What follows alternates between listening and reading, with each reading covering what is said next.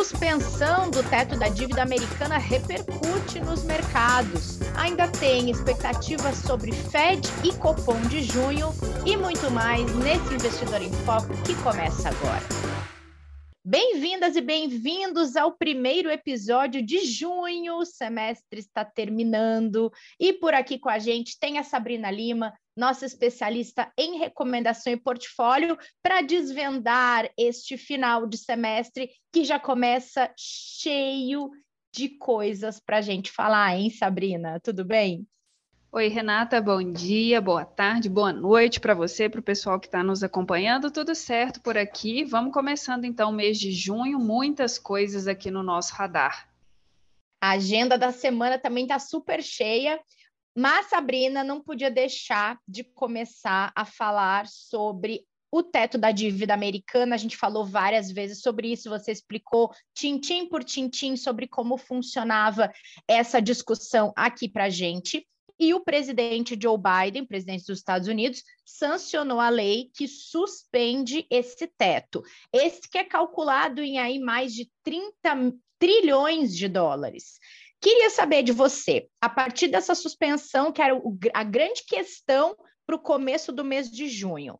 É, ok, evita o tão, o tão temido calote que estava sendo falado até agora, dos Estados Unidos não conseguirem honrar com a dívida, mas a partir de agora, como funciona? Se calcula um novo teto? Que discussão o mercado vai acompanhar agora? Bom, esse assunto realmente deu o que falar, né, Renata? Nós trouxemos aqui, oh. pois é, para o investidor algumas vezes, foi o tema do nosso podcast 540 aqui do Investidor em Foco. Então, por lá a gente comentou o que é o teto, o que é a dívida, como ela é composta, dentre outros pontos, e como você trouxe. Nós nos aproximamos, então, de um capítulo que parece ser o final desse assunto.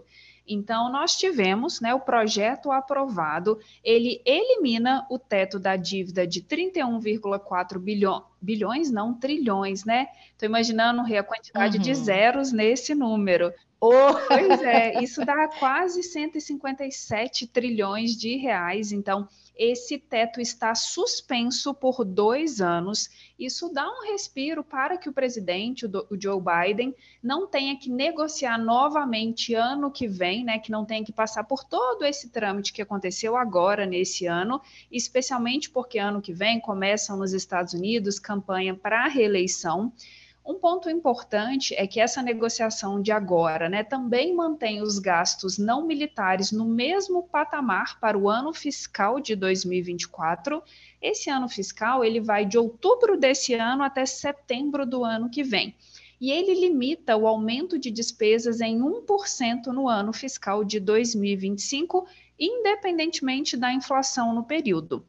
Quando a gente olha os gastos militares, eles podem crescer acima desse limite nos próximos anos. Então, o que, que acontece? Por hora, então, não se estabelece ainda um novo teto, um valor fechado ainda não é publicado, não foi né, divulgado para o mercado. Essas discussões, elas sim, elas já iniciam, mas nós já temos alguns pormenores que ficaram estabelecidos como essa questão de como que aumenta o limite de gastos de despesas, o que, que pode entrar, o que, que não pode entrar, se está ou não condicionado à inflação. Então, assim, temos um novo número? Ainda não, mas como eu trouxe há pouco para vocês, esses pormenores já são suficientes para o mercado ficar mais tranquilo. Então, nesse ponto, até o momento, mercado aliviado por poder tirar essa questão do radar, realmente, como a gente trouxe, né? Uma questão que vinha impactando os mercados durante as últimas semanas de forma bastante acentuada.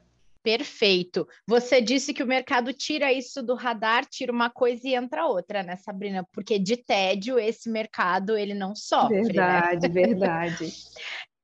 E aí, nesse fim de semana, a Arábia Saudita anunciou um corte na produção de petróleo de um milhão de barris por dia a partir do mês de julho. O que ocorreu depois de uma reunião da OPEP que decidiu manter as metas de produção para 2023. O mercado já repercutiu um pouco isso nesse começo de semana, é, aumentando as cotações do petróleo no mercado.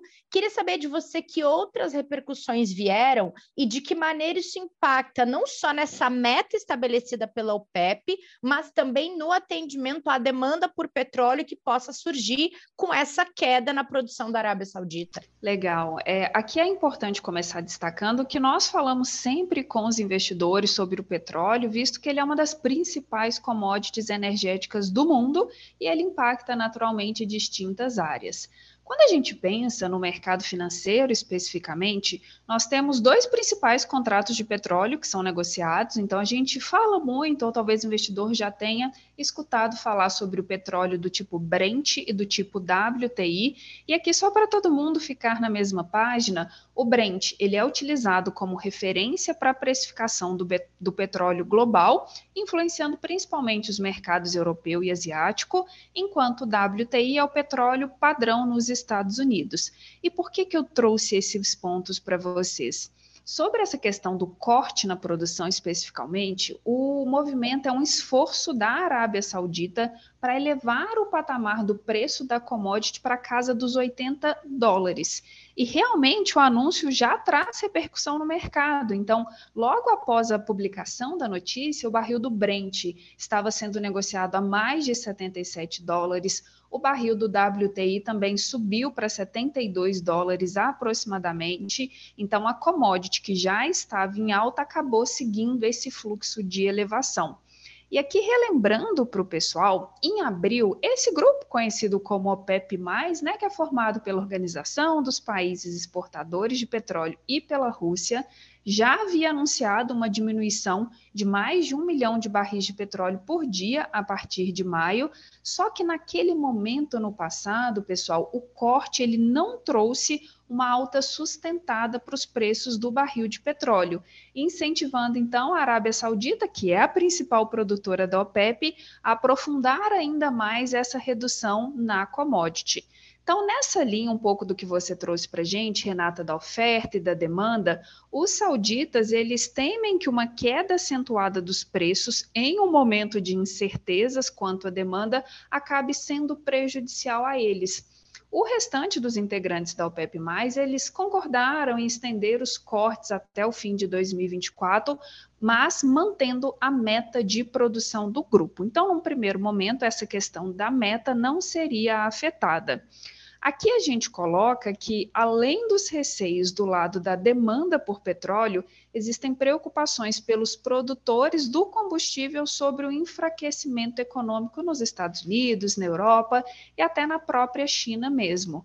Mas aqui é relevante destacar o seguinte: quando os sauditas eles colocam essa medida, como é que foi comunicada no último fim de semana, eles também precisam levar em consideração que os preços mais altos do petróleo podem alimentar a inflação em países consumidores, assunto que a gente vem trazendo muito aqui. Então essa é uma questão que tem dois lados e os impactos eles podem não ser tão lineares como talvez a Arábia Saudita espera que aconteça. Então, é justamente o que você falou. Num primeiro momento, o mercado fica aliviado, por um lado, dessa questão da dívida dos Estados Unidos ter sido tirada do radar, e a gente coloca agora esse componente da produção de petróleo, da commodity, que vai ser acompanhada bem de perto, Renata. Perfeito, Sabrina. Agora, já que estamos falando em commodities, queria levar nossa conversa um pouco para a bolsa, porque o índice S&P 500 teve a melhor semana desde março e o melhor desempenho desde agosto na semana passada, ou seja, na última semana do mês de maio.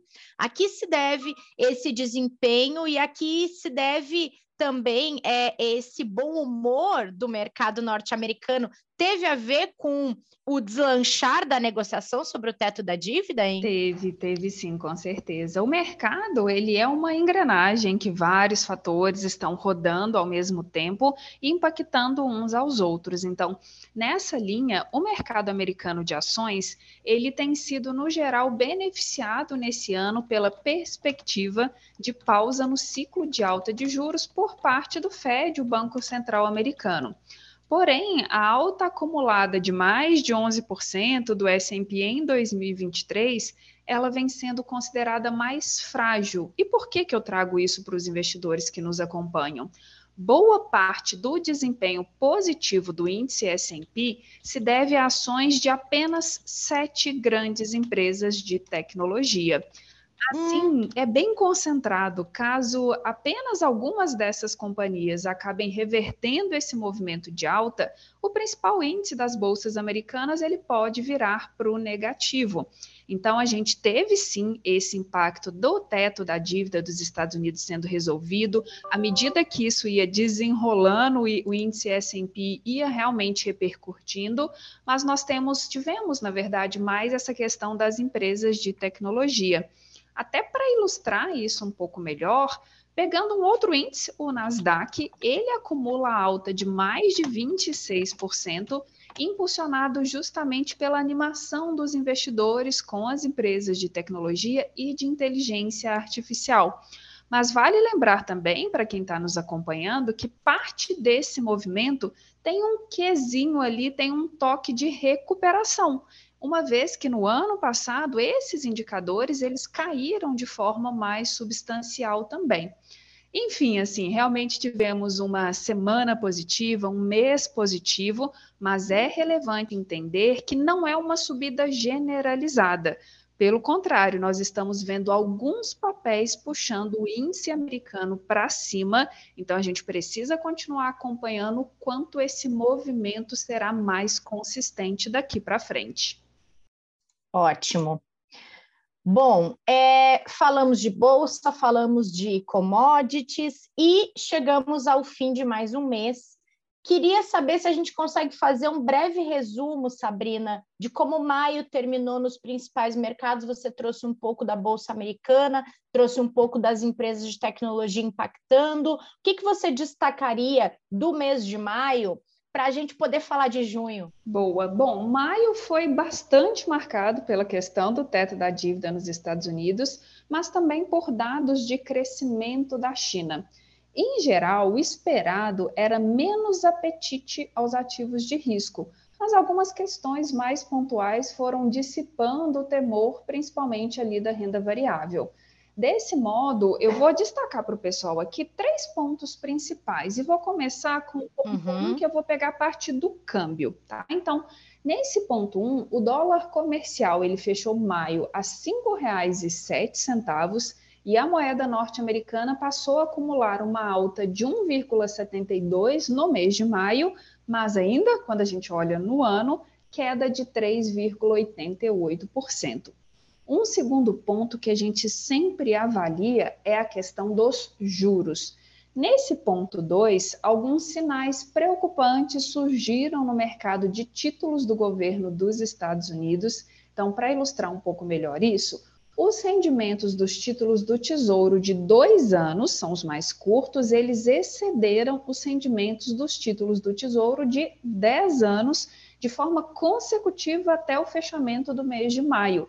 É o que a gente chama de curva de rendimentos invertida. E essa curva é a mais duradoura desde 1981. A gente chama, pessoal, de curva invertida porque nós esperamos, via de regra, que os títulos de longo prazo remunerem mais mas não é o que aconteceu, não foi o que aconteceu no mês de maio. Então, essa inversão de rendimentos da curva acabou apontando para uma recessão no mercado americano. E nós tivemos o Fed de Nova York usando essa inversão do rendimento para calcular uma probabilidade de 68% de que a economia dos Estados Unidos entre em recessão. Então, ponto de destaque para maio também foi essa questão da curva de rendimentos, quando a gente pensa nos títulos do governo americano, né, se, se mantendo ali é, numa curvatura invertida mesmo.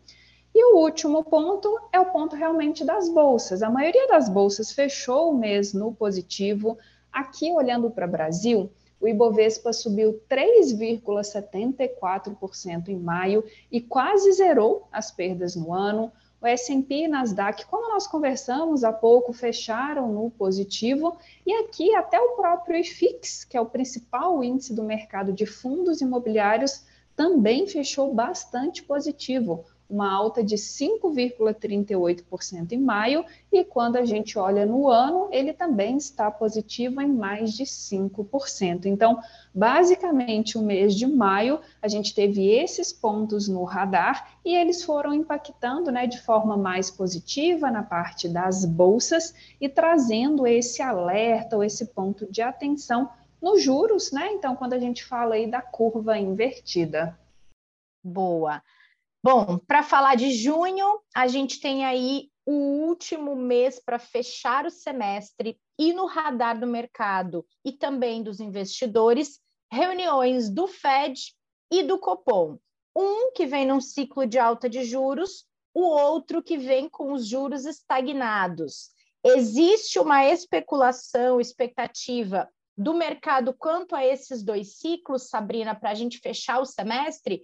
Já andei lendo que tem uma expectativa grande sobre, pelo menos, o Fed estagnar. Quanto ao Copom descer o juro, aí já estou na dúvida. O que, que você me diz? Pois é, assim, eu acho que essas são as duas grandes questões do mercado. Nós não temos consenso, mas nós temos apostas majoritárias, Renata. Então, quando a gente hum. olha primeiro para os Estados Unidos, é justamente o que você trouxe. Então, os investidores, eles, claro, aguardam e acompanham discursos relevantes de dirigentes do Fed, novos dados que vão sendo divulgados, mas o que a gente vê é uma ampliação das apostas de que o Fed irá pausar o ciclo de aperto monetário agora na reunião de junho, mas ele pode retomar a alta das taxas na decisão de julho.